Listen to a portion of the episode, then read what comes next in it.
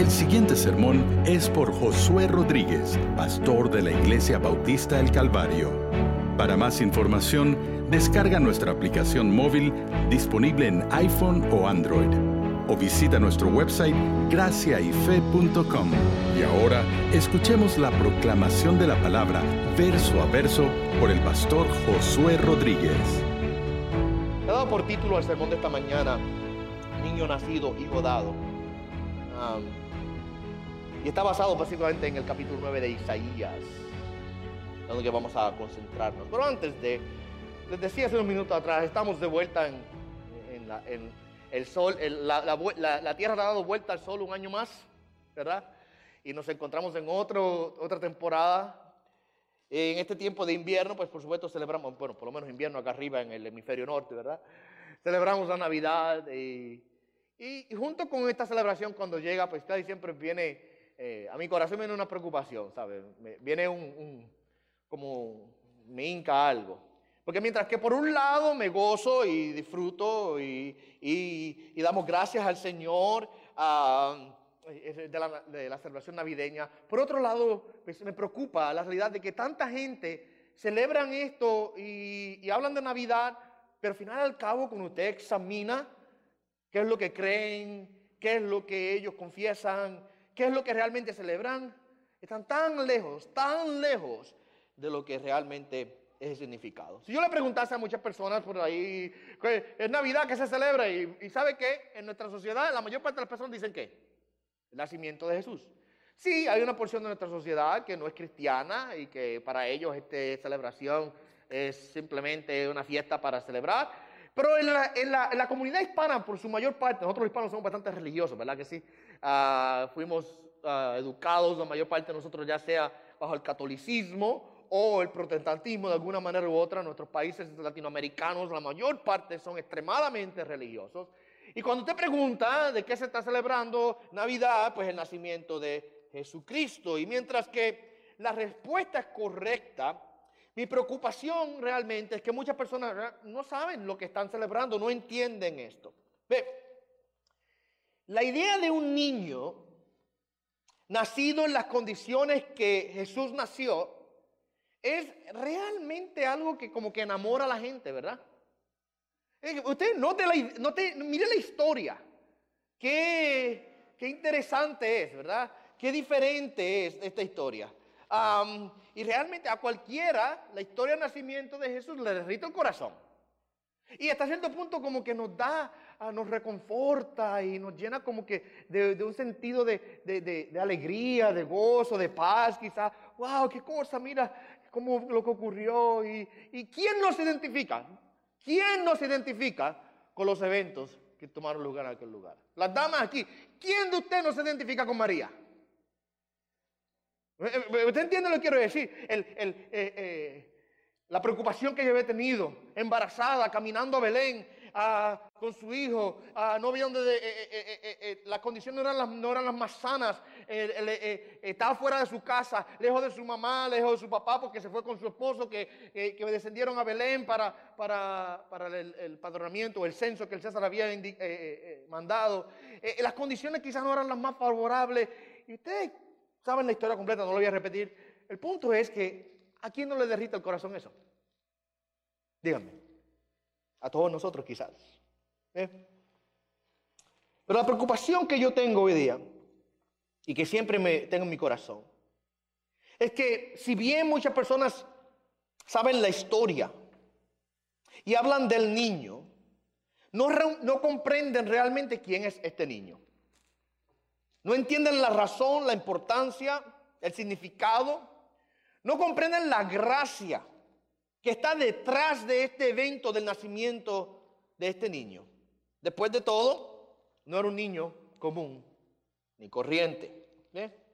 Y es muy, muy eh, eh, eh, común hoy día que muchas personas deseen al niño del pesebre, ¿verdad? El niñito Jesús, dicen muchas personas.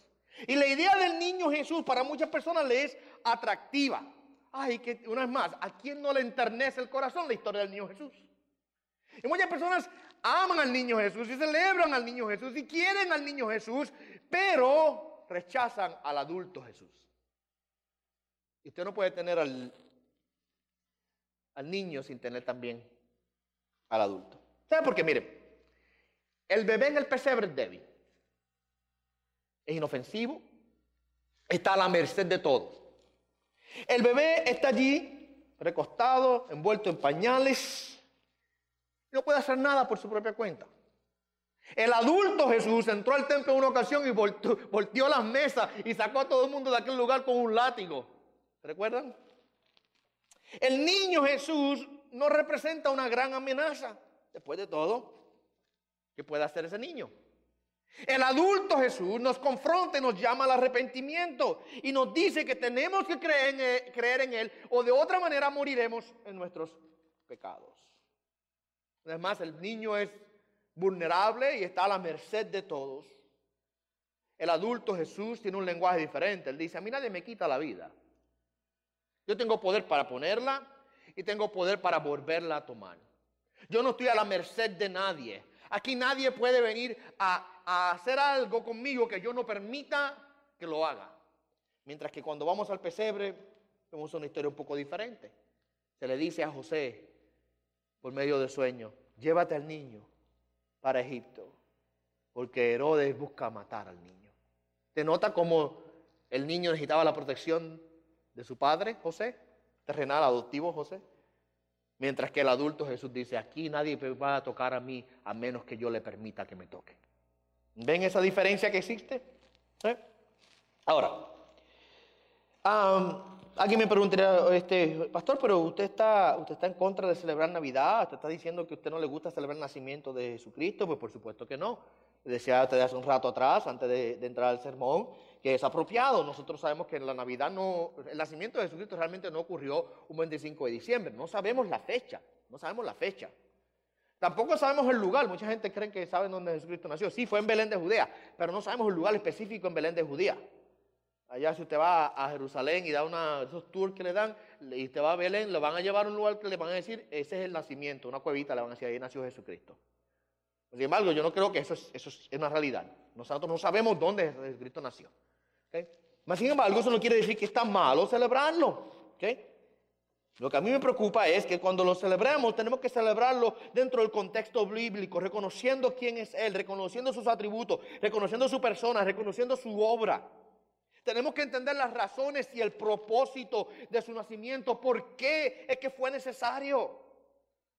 Si celebramos sin entender esas cosas, mis amados hermanos, estamos celebrando en la ignorancia, estamos celebrando sin comprender. ¿Y por qué esto es importante? Porque si solamente celebramos el nacimiento de Jesús, pero al hacer eso lo despojamos y le quitamos sus atributos divinos, le quitamos su persona, le borramos la obra que Él vino a hacer, ignoramos, mi amado hermano, todo el propósito de su nacimiento. En vez de celebrar a Jesús, lo que estamos haciendo es burlándonos de Él. Si celebramos su nacimiento sin comprender la historia completa de la redención y de la salvación, lo que estamos haciendo es burla al Señor Jesús. Mi punto es que si celebras al niño Jesús, pero no sirves al adulto Jesús, básicamente lo que estás haciendo es burlándote de él. Eres tú diciéndole que quieres celebrar su nacimiento, pero no quieres obedecer sus mandamientos. Eres tú diciéndole, yo, me, me gusta la escena tan tierna del pesebre, pero rechazo mirar a la cruz. No quiero mirar allá.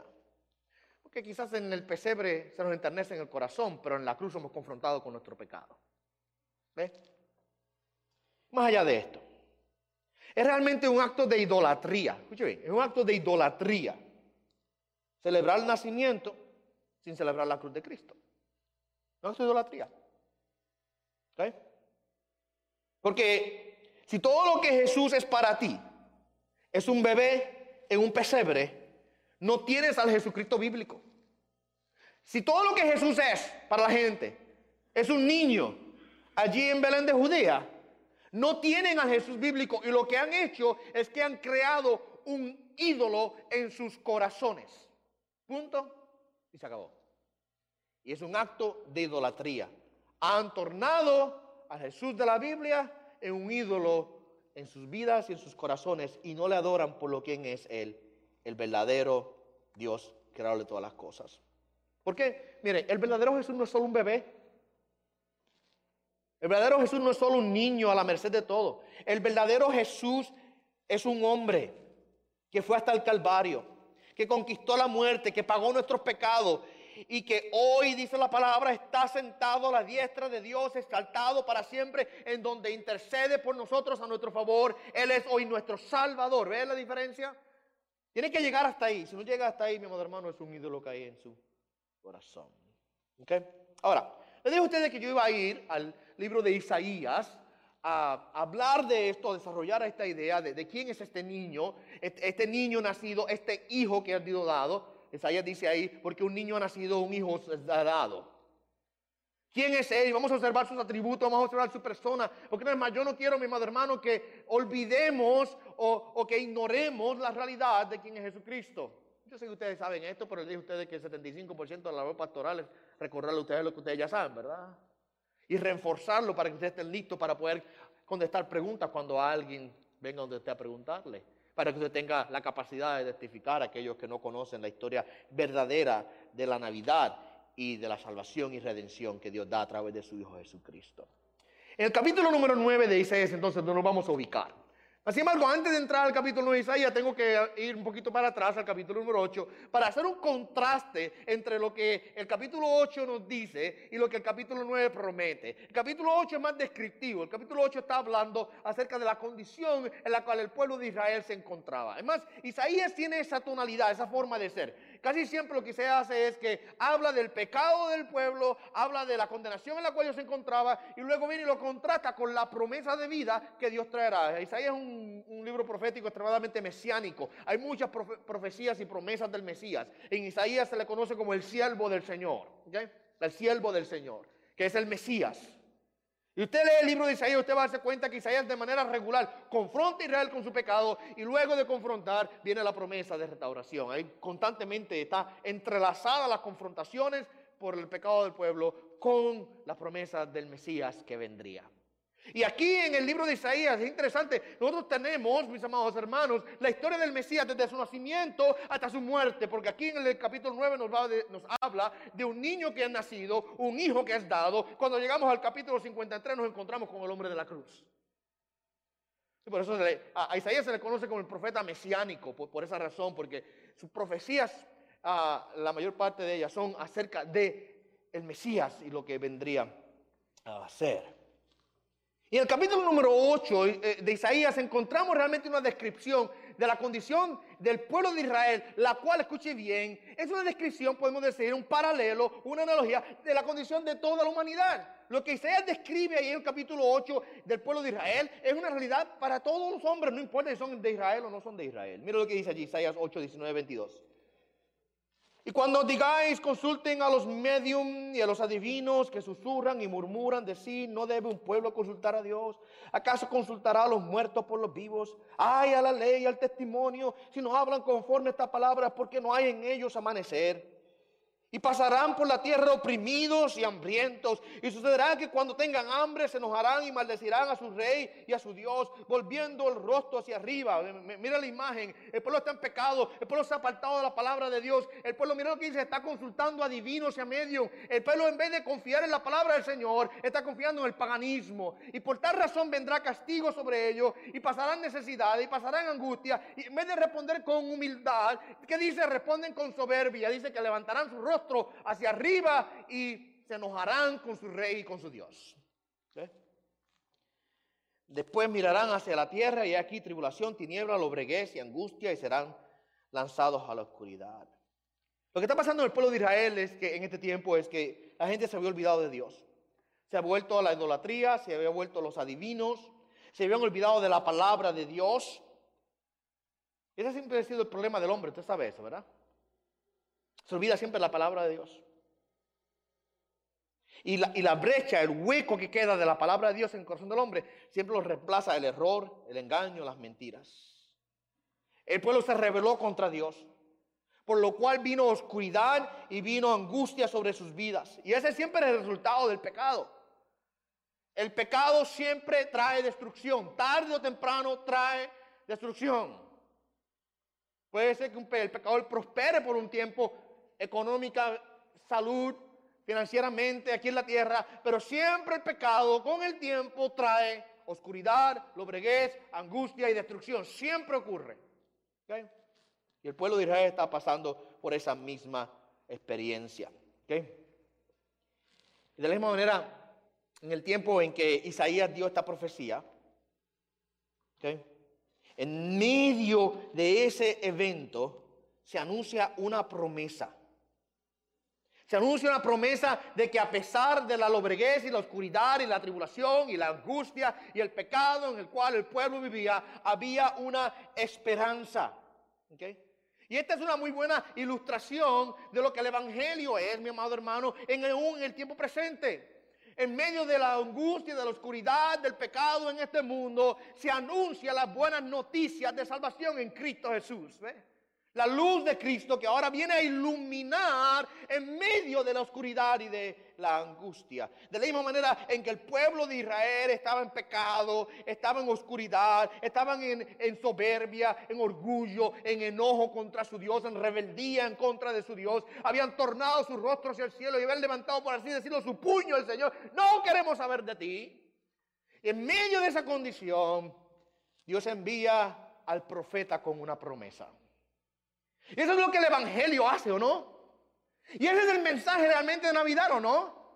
En medio de la angustia que el pecado trae, Dios envía la promesa de su Hijo y Dios trae ahora luz en donde hay oscuridad comienza a alumbrar la luz de Dios.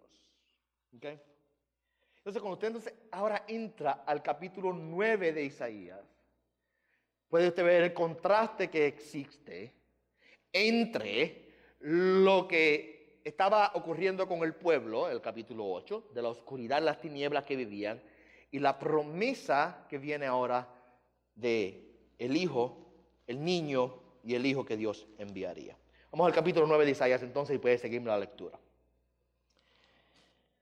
Pero no habrá más lobreguez para la que estaba en angustia. Viene la primera. No, en la condición de oscuridad, de lobreguez, de angustia, que trajo el pecado que ellos practicaban no sería permanente. No habrá más lobreguez para la que estaba en angustia. Cuando en tiempos pasados él trató con desprecio a la tierra de Zabulón y a la tierra de Neftalí, pero después la hará gloriosa por el camino del mar, al otro lado del Jordán, Galilea, de los gentiles. Uno de los elementos es obvio en este pasaje es el contraste que existe con la angustia causada por el pecado en el capítulo número 8 y la bendición traída por Dios ahora aquí en el capítulo 9. Usted nota que allá hablaba de angustia, que habla de gloria. Dice, al final ahí dice, pero después la hará gloriosa. Allá hablaba de lobreguez, aquí es gloria. Dice, hace referencia a Zabulón y a Neftalí. ¿Usted qué quiere decir todo eso? Simplemente esto apunta al momento en que Dios castigó a Israel por su desobediencia. Cuando ellos fueron invadidos por el pueblo asirio lea la historia de Israel, usted va a saber un poquito de eso. Lo que está hablando es que Dios trajo castigo a Israel por el pecado que ellos habían cometido. Primero trajo angustia, primero trajo dolor, pero luego, en el tiempo final, en el último tiempo, señalando por supuesto la venida de Cristo, trajo gloria. Note como dice que la hará gloriosa en el camino del mar, al otro lado del Jordán, Galilea de los gentiles. ¿Dónde, fue que Jesucristo comenzó su ministerio? En Galilea. ¿Dónde fue que Jesucristo comenzó a hacer los primeros milagros? Justamente en, la tierra, al otro lado del Jordán, justamente en aquella región de Galilea de los Gentiles, específicamente fue donde Jesucristo comenzó. Por eso que le decía este Galileo. Y pasa que la, élite religiosa de Jerusalén no se llama bien. Una, de las acusaciones que tenían contra Jesús es este, este Galileo. Galilea, que estaba arriba al norte, era considerada como la tierra de nadie, la tierra de los pecadores, la tierra separada eh, eh, de, la crema, de la élite religiosa en Jerusalén, la, tierra en donde, mis amados hermanos, eh, había que pasar por Samaria para llegar allá. Una, una, tierra que la mayor parte de los judíos que vivían en Jerusalén la rechazaban. Ustedes ven que a veces ocurre aquí en los países nuestros, los que viven de la ciudad y los que son del campo. Eh, se te nota que vienes del campo, tienes la mancha, en Puerto Rico decimos, tienes la mancha de plátano encima. Es un refrán puertorriqueño. Eh, quizás en sus países tengan refranes similares a ese, ¿verdad? Entonces el de la ciudad pues ya habla más refinadamente, ¿verdad? Pero, el del campo eh, usa muchas contracciones en su, forma de hablar y tuerce a veces algunas palabras. Se te nota hasta en el hablar. ¿No se acuerdan que cuando, cuando Pedro estaba en, la casa del sumo sacerdote calentándose junto al fuego, la noche que arrestaron a Jesucristo y fueron y le preguntaron, ¿tú eres uno de ellos? Eh, este, y Pedro dice, no, no, yo no soy. Una de las cosas que le dijeron a Pedro fue, tú eres uno de ellos y tú hablas hasta como ellos. ¿Por qué? Es, tenía la, eh, forma de, hablar de Galilea. De allá vino Jesús.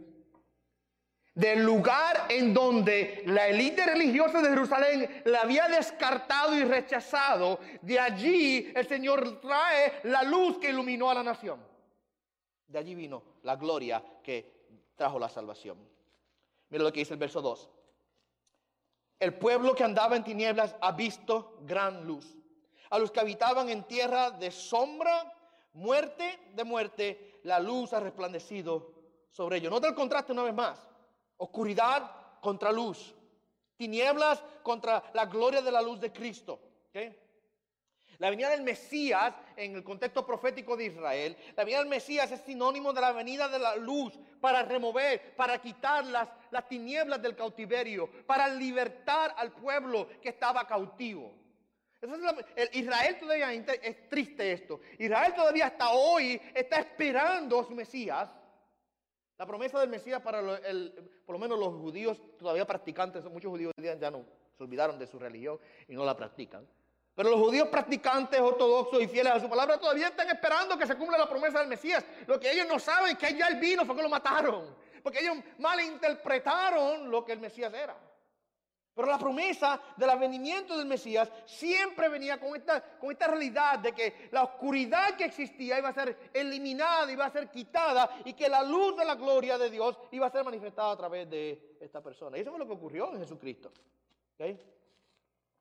Esto, esto literalmente se cumplió, esta promesa, esta profecía aquí en Isaías 9.1 y 9.2, literalmente se cumplió en Jesucristo. Mira lo que dice Mateo capítulo número 4, para que ustedes vean. Cuando él oyó, verso número 12, cuando él oyó que Juan había sido encarcelado, se retiró a Galilea. Y saliendo de Nazaret fue y se estableció en Capernaum, que está junto al mar, en la ciudad de Zabulón y Neftalí. Note la referencia cruzada a Isaías 1. Dice allí, Isaías 1 dice, 9.1 dice, como en tiempos pasados él trató con desprecio la tierra de Zabulón y la tierra de Neftalí. Dice acá en Mateo 4, Jesús se trasladó a la tierra, de, estableció en Capernaum, que está junto al mar, en la región de Zabulón y Neftalí, para que se cumpliese lo dicho por medio del profeta Isaías cuando dijo, tierra de Zabulón y de Neftalí, camino del mar, al otro lado del Jordán, Galilea de los gentiles. Jesucristo literalmente cumplió esta profecía dada unos 700 años antes de que Jesucristo apareciese. Es increíble. Es sorprendente. Isaías escribe cientos de años antes de Jesucristo y se cumple al pie de la letra, continúa Mateo diciendo, el pueblo sentado en tinieblas vio gran luz y a los que vivían en región y sombra de muerte, una luz les resplandeció. Literalmente se cumplió eso, mi amado hermano. ¿O qué usted cree que fue lo que comenzó a pasar cuando Jesucristo se levanta, comienza a predicar, comienza a enseñar, comienza a hacer milagros, comienza a sanar a enfermos, comienza a libertar a endemoniados, comienza a demostrar el poder de Dios, a dar testimonio de que Él es el Hijo de Dios? 400 años, mi amado hermano, en donde no se escuchaba palabra de Dios en medio del pueblo. 400 años en donde Dios había, mucha gente pensaba en Dios nos ha abandonado. No hay profeta en medio del pueblo. No hay palabra de Dios para nosotros. 400 años de silencio desde el libro de Malaquías hasta que se abre en el tiempo del Nuevo, eh, Nuevo Testamento. Y aparece Jesús en la escena ahora, mi amado hermano, no como ninguno de los otros profetas anteriores. Los profetas anteriores sí hablaron de parte de Dios y sí hicieron algunos milagros, no todos, pero algunos hicieron milagros. Y sí hubo manifestación poderosa de parte del Señor a través de los eh, ministerios proféticos de algunos de estos profetas de la antigüedad. Pero cuando Jesucristo aparece en la escena es algo totalmente nuevo, totalmente diferente. La luz de la gloria de Dios comienza a iluminar de una manera increíble. Me hubiese encantado vivir en aquel tiempo, para decir la verdad. Lea los evangelios. Y usted note, los evangelios lo que nos dan un resumen, pero note esas frases, esas oraciones, esas palabras. Marco dice esto mucho. Y le traía a los enfermos y los sanaba a todos. Léalo, dice así mismo, a todos. ¿Usted puede imaginarse eso? Hoy día nosotros quizás estamos desconectados de esa realidad, mis amados, porque vivimos un mundo más más sano, un mundo donde tenemos tecnología, un mundo donde tenemos medicina, que viene un virus y ya tenemos la, vacuna que viene por ahí saliendo. Tenemos forma de, de, lidiar con estas enfermedades y con estos problemas de la humanidad. Hay forma de lidiar con eso. Y quizás nosotros no, aunque siempre hay un desespero por alguna cosa que otra, pero no nos desesperamos tanto por la enfermedad porque sabemos que la medicina hoy día es bastante avanzada. Pero váyase, mi amado hermano, en el tiempo de Jesucristo que usted se moría por cualquier cosa. En donde los doctores los únicos remedios que tenían eran con hierbas del campo que podían tratar de experimentar. Y donde había una medicina bastante rústica. ¿Okay? Y en donde las personas las enfermedades que hoy pueden ser sanadas en aquel tiempo las mataban. Y en una sociedad en donde los enfermos eran marginados y rechazados, echados fuera, por ejemplo, si usted era leproso, afuera. Usted no tenía esperanza. Usted vivía separado de la sociedad. Usted vivía en oscuridad y en tiniebla. Usted podría imaginarse ahora, mi amado hermano, que en medio de esa angustia, en medio de todo eso, aparece uno que con un toque de su mano puede tirarme la enfermedad. Usted puede imaginarse, mi hermano, uno que con una palabra, ¿se recuerdan aquella vez que el oficial, el, oficial vino de Jesucristo? Mi hijo está enfermo. Y Jesucristo dice, vamos a tu casa. No es necesario que vengas a mi casa, Señor. Con que tú digas la palabra, él será sano. Ve, tu hijo es sano, le dijo. ¿Usted podría imaginarse? Vivir en la condición de oscuridad angustia que gente vivía. Y en un instante comienza este hombre a hablar, a enseñar y a hacer milagros que nunca habían sido hechos anteriormente. En medio de la angustia, en medio de la oscuridad, se encendió una luz. Y no solamente eran los milagros, porque eso, si los milagros certifican, los milagros apuntan a quién es Él y apuntan a a, su persona, apuntan a que certifica, el milagro, certifica que Él es quien dice ser. Porque es fácil decir, yo soy hijo de Dios, tengo que probarlo, ¿verdad? Cualquiera puede decir, por ahí unos cuantos locos que dicen que ellos son Jesús. Hay gente que dice que yo soy Jesús. Ok. Decirlo es una cosa, probarlo, esa es otra historia. ¿Ya? Los milagros sirvieron para certificar y garantizar la obra, la, la persona de Jesús. ¿Quién es Él? Pero realmente son secundarios, en cierto modo. Porque lo más importante de Jesús no era tanto sus milagros, sino las palabras que él hablaba y enseñaba. Él vino a traer el mensaje de esperanza que el hombre necesita. La verdad de Dios hecha carne. La revelación de Dios manifestada. El libro de Hebreo dice que en los tiempos pasados, capítulo número, en los tiempos pasados, eh, Dios nos habló, habló a los padres por medio de los profetas de muchas, en muchas maneras, en muchas formas. Pero hoy nos ha hablado por medio de el Hijo. Lo más importante de Jesucristo, su mensaje. Su mensaje. Y pues, ¿sabe qué? Y esa es la razón por la cual terminó muriendo en la cruz. No, no, por, las, no por las obras, por el mensaje. Porque lo que ofendía a los fariseos, a los escribas y a todos los líderes del pueblo de Israel no era lo que Jesucristo hacía, sino lo que Jesucristo decía. Un Jesucristo mudo no hubiese sido crucificado. Si no hubiese mantenido su boca callada, nunca hubiese enseñado nada, solamente hecho milagro, mi amado hermano, lo hubiesen tratado como un rey. Y en una ocasión tratando de ser rey, ¿se recuerdan? Cuando multiplicó los panes y los peces y alimentó a, todo el pueblo. Este es rey que nosotros necesitamos, por supuesto. ¿Quién no quiere un rey que puede solamente con una palabra darnos de comer? Especialmente en una sociedad donde usted tenía que, cazar su comida y usted tenía que, quizás si comía una vez al día era mucho. ¿Mm? Si él hubiese permanecido callado, quizás no hubiese pasado nada. Pero cuando abría su boca y enseñaba la palabra de Dios, que confronta al hombre, que revela, que revela las tinieblas. Acuérdese que cuando hay oscuridad y se enciende una luz, lo que está oculto sale a revelarse ahora. Se ha revelado. Las intenciones del corazón son reveladas cuando la luz de Cristo se enciende. Eso fue lo que pasó. Él vino y encendió una luz. Mira lo que dice, volviendo a Mateo capítulo 4, verso 17 en esta ocasión. Desde entonces comenzó Jesús a predicar y a decir, arrepentíos porque el reino de los cielos se ha acercado. Esa es la, palabra que, el hombre necesita escuchar y que incomoda al hombre hasta cierto punto. El hombre no quiere escuchar esa palabra, arrepentimiento, al hombre no le gusta. Pero ese es el mensaje que Cristo vino a traer. Esa es la luz, la luz que Dios encendió en aquel lugar. Ahora, regresando a Isaías capítulo 9. Vemos varias ilustraciones que Isaías nos da allí de, de, de las bendiciones que Dios traerá a través de este, de, este, este, Mesías que vendría, a través de, esta persona que enviaría, a través del ministerio de salvación que vendría. Verso número 3 y, verso, y 4 y 5 dicen lo siguiente. Multiplicaste la nación, aumentaste la alegría. Se largarán en tu presencia como con la alegría de la cosecha, como se regocijan los hombres cuando se reparten el botín. Eh, eh, el Mesías traería gozo y alegría. Y mira la forma en que Isaías lo compara. Por supuesto, está, sentado, está siendo un poquito poético aquí. Ah, muchas de las profecías tienen una tendencia a ser poéticas en sus analogías y comparaciones. Se regocija con la alegría de la cosecha. Y usted, quizás a ti y a mí nos pasa, que como estamos desconectados de estas realidades de que esta gente vivía, como que se nos hace difícil procesar esto. Pero si usted es agricultor, si usted fuese agricultor, y usted vive de la tierra, todos nosotros vivimos de la tierra hasta este punto, parece que nosotros no sembramos, porque vamos al supermercado y la compramos, ¿verdad? Pero hay alguien que tiene que hacer el trabajo de sembrar.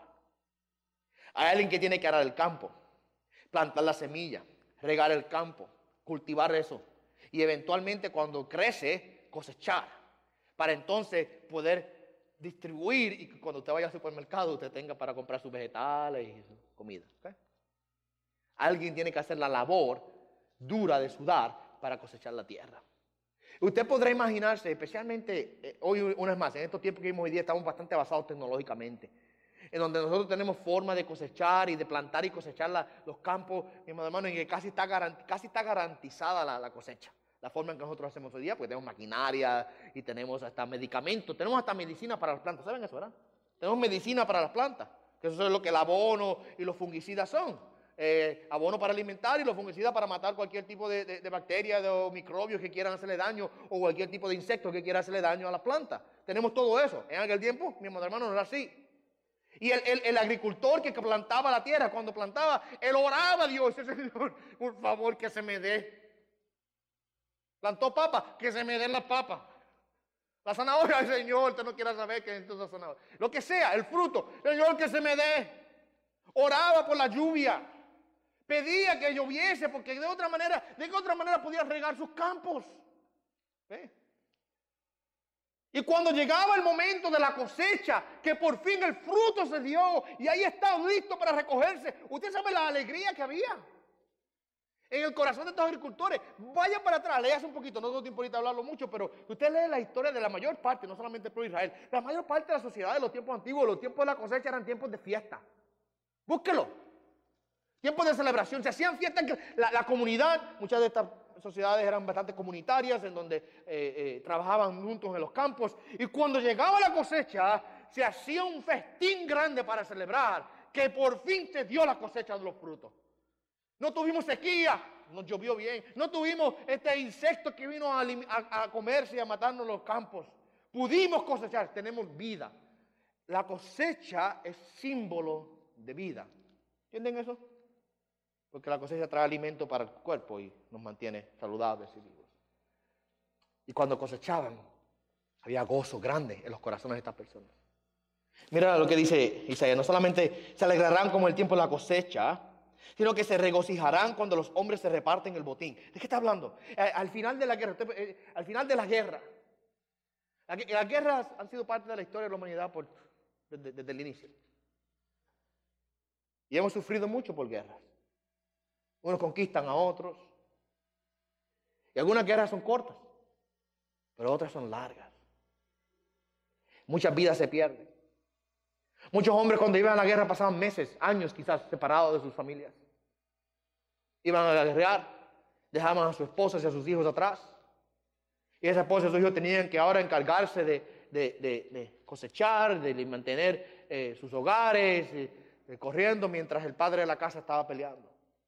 Y si él lograba, y si él lograba sobrevivir la guerra, al final, cuando por fin se cantaba la victoria, y cuando por fin decía, nos regresamos a casa, Usted puede imaginarse la alegría y el gozo que había en el corazón de esos hombres cuando sus capitanes y sus generales le decían, se acabó, ya no hay más guerra, vamos, repartimos el botín y nos vamos para nuestras casas.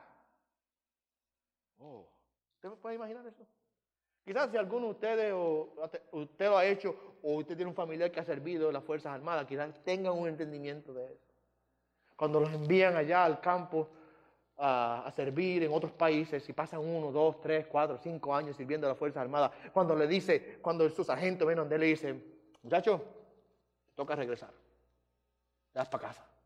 ¿Usted sabe la alegría que es el corazón de ese muchacho? Cuando le anuncian que se regresa. Ahora ustedes entienden esto, ¿verdad? Isaías dice que la bendición que Dios traerá a través del Mesías será tan grande que se puede comparar o quizás podemos decir que va a ser más grande la alegría que existe en el tiempo de la cosecha, cuando el agricultor por fin logra tener el fruto en sus manos. Y la alegría que existe en el corazón de los hombres cuando por fin le dice, se acabó la guerra, regresas a casa. ¿Ok? ¿Por qué? ¿Por qué esta alegría? ¿Por qué este gozo? Verso número 4, verso 5. Porque tú quebrarás el yugo de su carga, el básculo de sus hombros y la vara de su opresor, como se batallan, como, como en la batalla de Madián. Lo que está diciendo, Dios vendría a romper el yugo del pecado, el yugo de la opresión, el yugo de la angustia. Porque toda bota que calza el guerrero en el fragor de la batalla y el manto revolcado en sangre serán para quemar combustible para fuego. O sea, Dios terminará la angustia y la opresión que el hombre tenía y la cesará de una vez para siempre. Lo que te quieren decir. La imagen de este verso 4 y verso 5, especialmente el verso 5, es que Dios final y al cabo destruirá al ejército opresor destruirá al que oprimía a su pueblo. ¿Okay? Note como dice ahí, habla del guerrero, la batalla, el manto revolcado. Dice, serán para quemar combustible para el fuego. O sea, Dios va a tomar el ejército contrario, Dios va a tomar el yugo de la opresión del ejército de los enemigos de Dios y los va a destruir de una vez para siempre. Por supuesto, nosotros entendemos que hoy día nosotros no tenemos un ejército parado allá afuera esperando para, para arrestarnos y matarnos. Lo que está hablando, por supuesto, es del yugo de los yugos que el hombre sufre. El yugo del pecado que es, tan que es tan pesado, mi amado hermano, que somete al hombre a una esclavitud en la cual, mi amado hermano, no tiene forma de escaparse. Está bajo un capataz, está bajo un, un sargento que lo golpea y lo maltrata. El hombre en el yugo del pecado es como una bestia de trabajo atada, mi amado hermano, en donde no puede escaparse. De la manera en que los agricultores tomaban los, los toros y le ponían el yugo encima y los echaban a andar para arar la tierra y los pullaban para atrás o los golpeaban con el látigo para que el toro caminase. De esa manera el hombre en el pecado está atado bajo un yugo del cual no puede soltarse. Pero Dios dice que Él vendrá a librar ese yugo. Él romperá la opresión. Y la pregunta, por supuesto, es ¿cómo es que Dios puede alcanzar o hacer tal cosa? ¿Cómo es que Dios ahora puede tomar el yugo de la opresión del pecado sobre el hombre y romperlo de una vez para siempre? Y la respuesta está en el verso número 6 y el verso número 7. Porque aquí donde se nos introduce ahora al Salvador perfecto. Mira el verso número 6. Porque, note cómo va. Porque Respondiendo la, pregunta, ¿cómo es que el yugo es roto? ¿Cómo es que la angustia es quitada? ¿Cómo es que la, la lobreguez y la oscuridad son eliminadas por la luz? Porque un niño nos ha nacido, un hijo nos ha sido dado. Tengámonos un segundo ahí. Me encanta, me encanta esta fraseología de Isaías. Un niño nacido. Una referencia, por supuesto, al milagro de la encarnación. A la realidad de que Jesucristo es totalmente hombre. Totalmente hombre. Él nació. Él no era un espíritu. Él no era una aparición. Algunos, algunos en la, iglesia antigua hubo una, una, de las falsas enseñanzas, de los errores, de las herejías que entraron en la iglesia en los primeros siglos, fue esa idea de que realmente Jesús no era hombre, era una aparición que vino de parte de Dios. Porque si usted estudia un poquito de la filosofía y, el paganismo griego, existía la idea del dualismo en, los griegos, en donde se decía que el espíritu es bueno, pero la carne es mala. espíritu es bueno, la carne es mala. Esa es la idea de los griegos. Por eso es que ellos justificaban sus, su, su, paganismo, sus fornicaciones, sus adulterios, sus glotonerías, sus borracheces. Las justificaban porque decían, lo importante es el espíritu, la carne es mala siempre, la carne siempre era lo malo. Aquí viene ahora Cristo, ahora viene el Evangelio y vienen los apóstoles predicando y dicen, no, no, no, no, no, Dios le interesa lo que tú haces también con tu cuerpo. No solamente el espíritu, sino que la carne también. Pero la iglesia en el inicio tuvo una batalla grande con estas influencias del paganismo griego. Entonces algunos comenzaron a enseñar y decir, bueno, si la carne es mala y el espíritu es bueno, Jesucristo no pudo haber venido en carne. Porque si vino en carne, vino en malo. Y mucha gente comenzaron a enseñar de que Él era solamente una aparición espiritual, no un hombre de carne y hueso. Y ya nos dice aquí, un niño es nacido.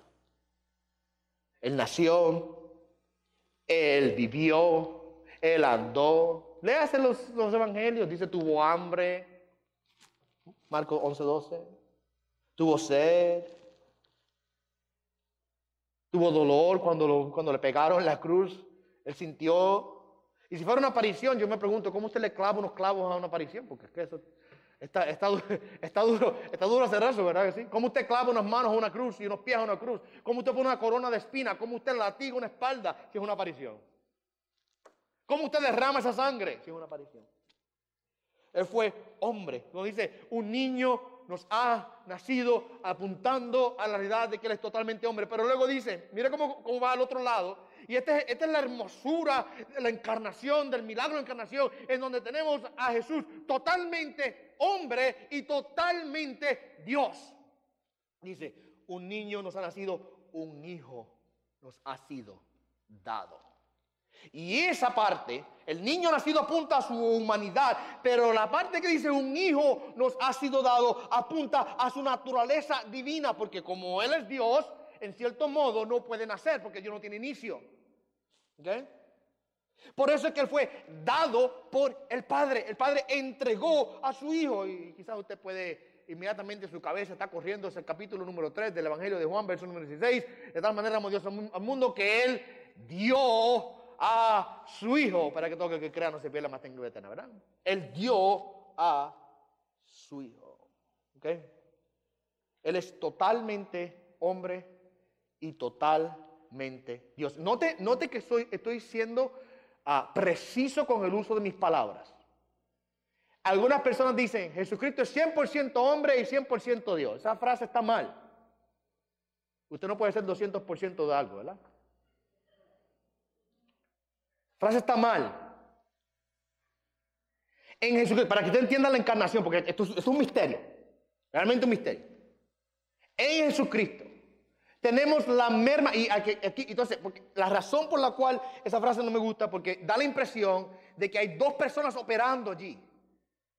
Está el 100% hombre de Jesús y el 100% divino de Jesús, como si hubiesen dos personas aquí, la persona divina y la persona humana. Eso es un error cuando hablamos de la encarnación, porque en Jesús tenemos la merma perfecta de la totalidad de Dios y la totalidad del hombre unidas en una persona para ahora tener al Dios hombre Jesucristo.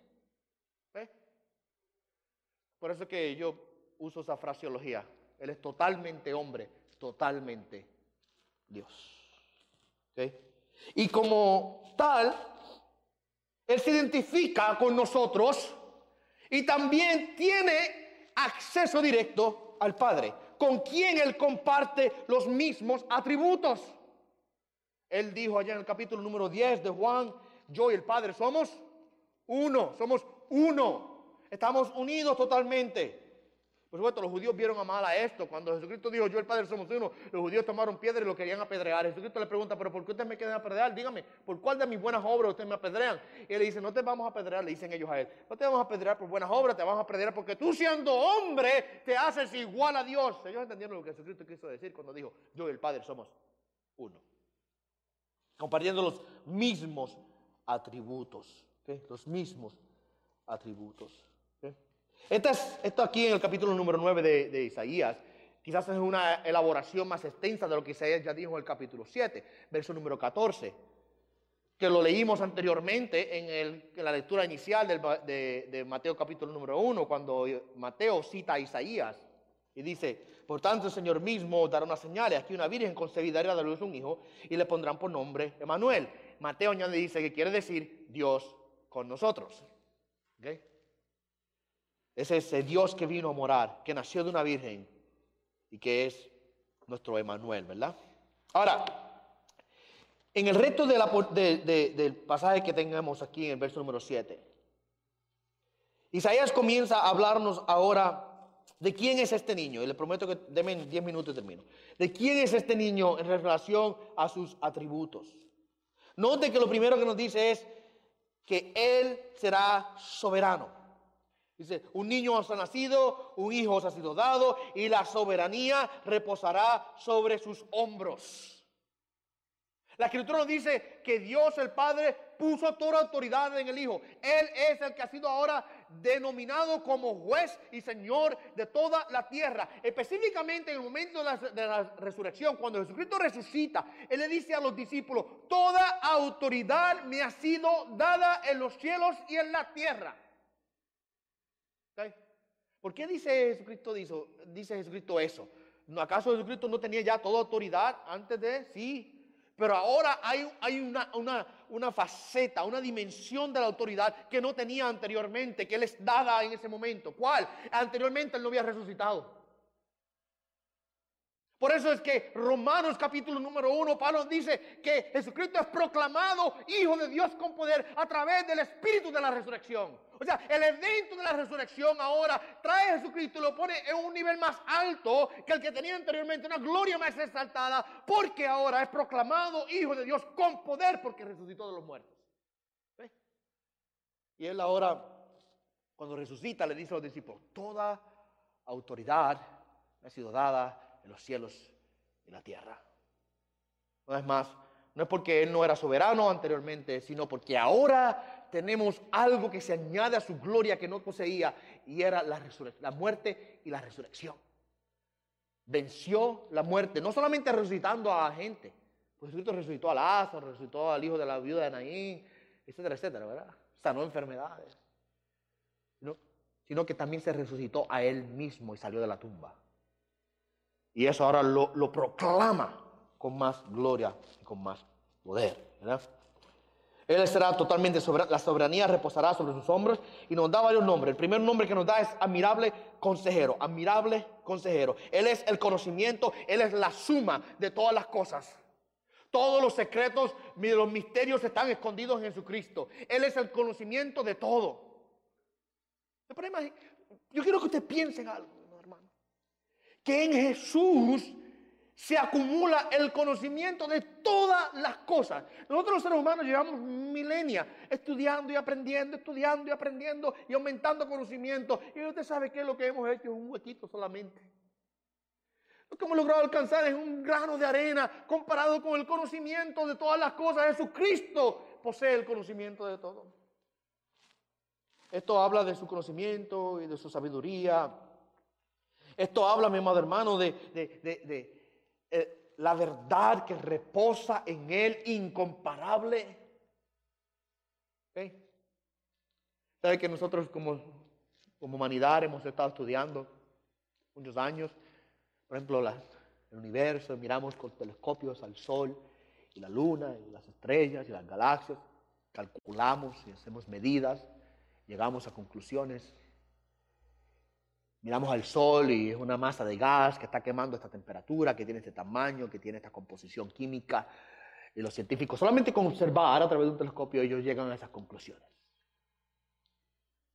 Jesucristo mientras andaba en la tierra, aquí, y salía por los campos a predicar, y el sol ese que le daba, él entendía todas las calculaciones matemáticas de la química y de la ciencia y de la física que pueden existir respecto a a ese sol que estaba ahí arriba colgando.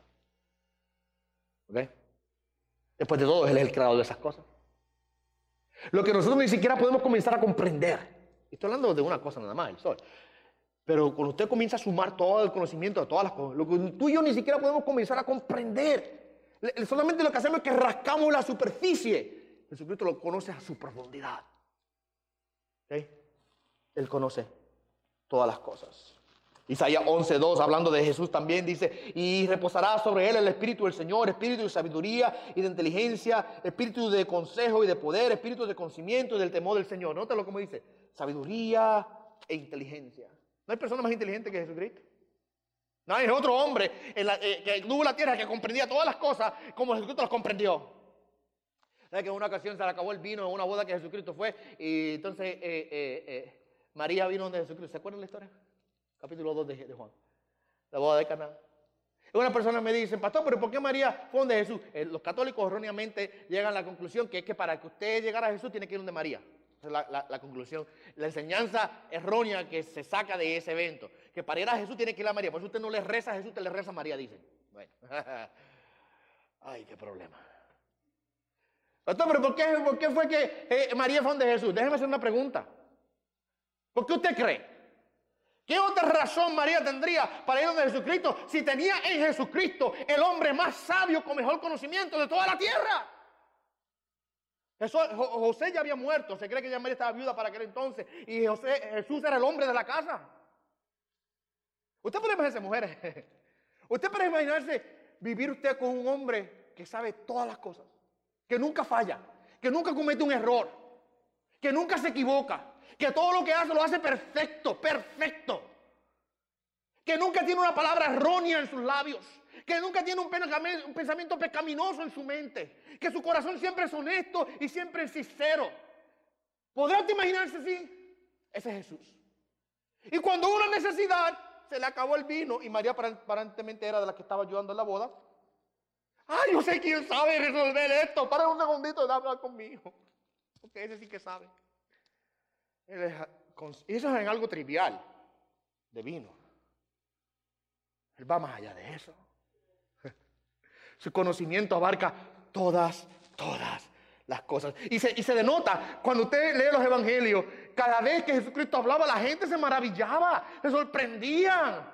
Decían, se preguntaban, pero ¿de dónde tiene este, esta sabiduría? ¿Se recuerdan una ocasión cuando tenía 12 años, José y María se le perdió el niño? ¿De dónde está? Se perdió Jesús. Y buscaron y buscaron y buscaron y buscaron y no la hallaron hasta que se regresaron a Jerusalén y iban de vuelta a, Nazaret. Y cuando se regresaron a Jerusalén, lo encontraron en el templo hablando con los, los sacerdotes y los fariseos y la gente de élite religiosa. a los 12 años teníamos diálogos de, profundidad con esta gente. Para, que se le vaya la duda, por favor, ustedes pensando en su mente, ay, pastor, pero ese José y María sí que eran irresponsables, ¿cómo fue que se perdieron a ese muchacho de 12 años? Y tuvieron tres días, tres días estuvieron buscándolo. Pasaba en aquel entonces que las caravanas de viaje eran de grupos los hombres casi siempre iban reunidos en el grupo y las mujeres todas se juntaban con los niños y estaban el grupo de mujeres, el grupo de los hombres. Probablemente José pensaba que el niño estaba con María, María pensaba que el niño estaba con José. Y después de tres días, cuando se encontraron de vuelta, ¿dónde? Pero, el niño no estaba contigo. ay, a Jerusalén, hay que a buscarlo. Tres días buscando lo encontraron en el templo. Hablando, a 12 años, hablando con los entendidos del tiempo. Se sorprendían de la sabiduría que él tenía. En una ocasión los fariseos ordenaron a, los, a, la, a la guardia del templo que fueran a los arréstenlo, vayan y tráiganlo, que ese hombre hay que cuestionarlo, hay que hacer algo con ese hombre, vayan arréstenlo. Los soldados fueron para allá, bien, bien, bien, este, puestecitos en su lugar, ¿verdad? Aquí aún nosotros tenemos autoridad para arrestar a este hombre, vamos a arrestar. Y cuando llegan donde Jesucristo estaba, Jesucristo está hablando y lo escuchan hablar y se regresan para atrás sin poderlo arrestar. Y le dicen, ¿pero qué pasó? ¿Por qué no lo trajeron? Ay, es que nunca ha hablado un hombre como este habla. No podían. Su sabiduría era, era tanta que ni los soldados pudieron arrestarlo. Él no, él no hizo fuerza, Jesucristo no hizo fuerza, Jesucristo no, no, no peleó, no, lanzó puño, no hizo nada, no mandó a caer fuego del cielo. Lo único que hizo fue que abrió sus labios y habló. Y cuando habló, dejó muda a la gente. Admirable consejero. El otro, el otro título que se le da, Dios, Dios poderoso, Dios poderoso. Esto habla de su poder limitado, un poder que puede conquistar todas las cosas. Él vino y conquistó la enfermedad, conquistó los demonios, conquistó la naturaleza misma. Al viento le dijo, calla y enmudece, ¿y qué ocurrió? Así mismo pasó. Y no solamente eso, sino que conquistó la misma muerte. Todos ellos, la enfermedad, los demonios, la naturaleza y la muerte, doblaron rodillas delante del Rey de Reyes y Señor de Señores. Él conquistó y ejerció control sobre todas esas cosas. Después de todo, si Él es el Mesías y si es el verdadero Hijo de Dios, Él tenía que poder controlar esas cosas, porque para ser Mesías tiene que poder salvarme de lo que yo no me puedo salvar. Y yo no puedo salvarme de la enfermedad, yo no puedo salvarme de los demonios, yo no puedo salvarme de la naturaleza, yo no puedo salvarme de la muerte a mí mismo, es imposible. Ya podemos prolongarlo un poco, pero eventualmente a todos nos toca. Y si Él iba a hacer ese poder, si Él iba a hacer el Mesías, Él tiene que poder salvarme de cada una de estas cosas. y lo hizo, lo hizo. Porque Él es Dios poderoso, Él es Dios poderoso. Y podría citarle texto tras texto tras texto. Ustedes lo conocen. Los demonios obedecieron su voz, la naturaleza obedeció su voz y aún la muerte, Jesucristo mismo dijo, nadie me quita la vida, yo tengo poder para, para ponerla y poder para volverla a tomar. Próximo título que se le da a este, a este hijo a este niño nacido, a este hijo dado. Próximo título, Padre eterno. Padre eterno, dice Isaías ahí. La palabra Padre designa una cualidad que el Mesías tiene con su pueblo. Él actúa sobre ellos como un padre. Y sí, podemos argumentar que está hablando acerca de que Él y el Padre somos uno y Él, representa al Padre. Y de, de esa manera podemos decir que está hablando de parte del Padre en la Trinidad. Pero no solamente de ese aspecto, mi hermano, sino que en la intimidad con su pueblo Jesucristo actúa como un padre que guarda, que cuida, que protege, que guía. ¿Okay? Usted lee, por ejemplo, en el libro de Isaías, capítulo 63, habla del Señor como el Padre de Israel. El Salmo 103, verso 13 dice, como un padre se compadece de sus hijos, así se compadece el Señor de los que le temen. Él trata a su gente con el amor, el cariño y la entrega y el sacrificio que un padre tiene por sus hijos. Y note la definición de esta paternidad. Dice que Él es un padre, ¿cómo? Eterno. Y alguien dirá, pastor, pero ahí está hablando de que Él es, eterno, nunca muere. Sí, muy bien dicho. Dios, Jesús es eterno. Él no tiene principio ni tiene fin. Él es para siempre y por siempre. Y de esa manera Él es el Padre eterno. Pero yo creo que eso va más allá. Porque define la acción del Padre, que Él es para mí un Padre que nunca cesa ni deja de ser mi Padre. ¿Lo nota? Él es mi Padre eterno. O sea que Él eternamente será mi Padre. No hay nada ni nadie que pueda interrumpir la relación de Padre que Él tiene con su pueblo. Al que Dios recibe como hijo, lo recibe permanentemente y eternamente. Por eso es nuestro Padre eterno. ¿Qué? Qué hermosa realidad. Qué ternura, qué amor, qué consuelo hay aquí que tenemos eternamente un Padre para nosotros. También Isaías dice, estoy yendo un poquito más rápido porque el tiempo se me está acabando. Isaías dice que Él es un príncipe de paz, un príncipe de paz.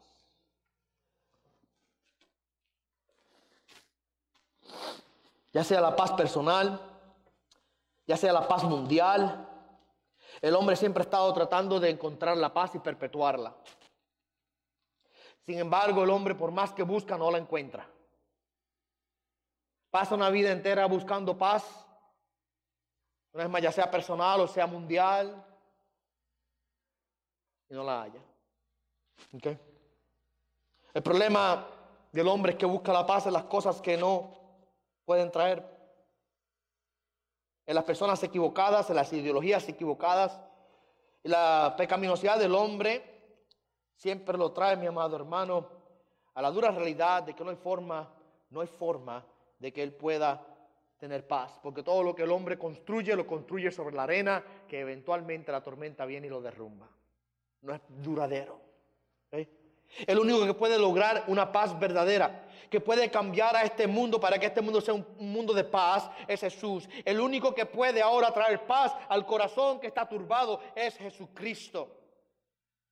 Y aunque no lo vemos todavía, porque no ha llegado el tiempo del fin y su promesa todavía está por cumplirse, pero llegará un momento, mi amado hermano, en donde Cristo regresará y establecerá su reino y será un reino de paz, en donde la paz gobernará no solamente mundialmente, sino que gobernará en los corazones de todas las personas que están en su reino. Por eso es que dice que en aquel lugar, en aquel reino, la palabra nos testifica en el libro de Apocalipsis que no habrá llanto, no habrá lágrimas, no habrá dolor. Dios enjugará toda lágrima porque la paz reinará soberanamente bajo el gobierno del príncipe de paz. Por supuesto, una paz que la ha alcanzado en su persona misma a través del sacrificio en la cruz, porque no hay forma de alcanzar la paz a menos que no se pagase la deuda del pecado. Él pagó la deuda del pecado en la cruz y resucitó al tercer día y ahora puede ofrecer paz permanente. Ese será su reino, un reino de paz y terminamos el verso número 7, que es un reino eterno un reino eterno.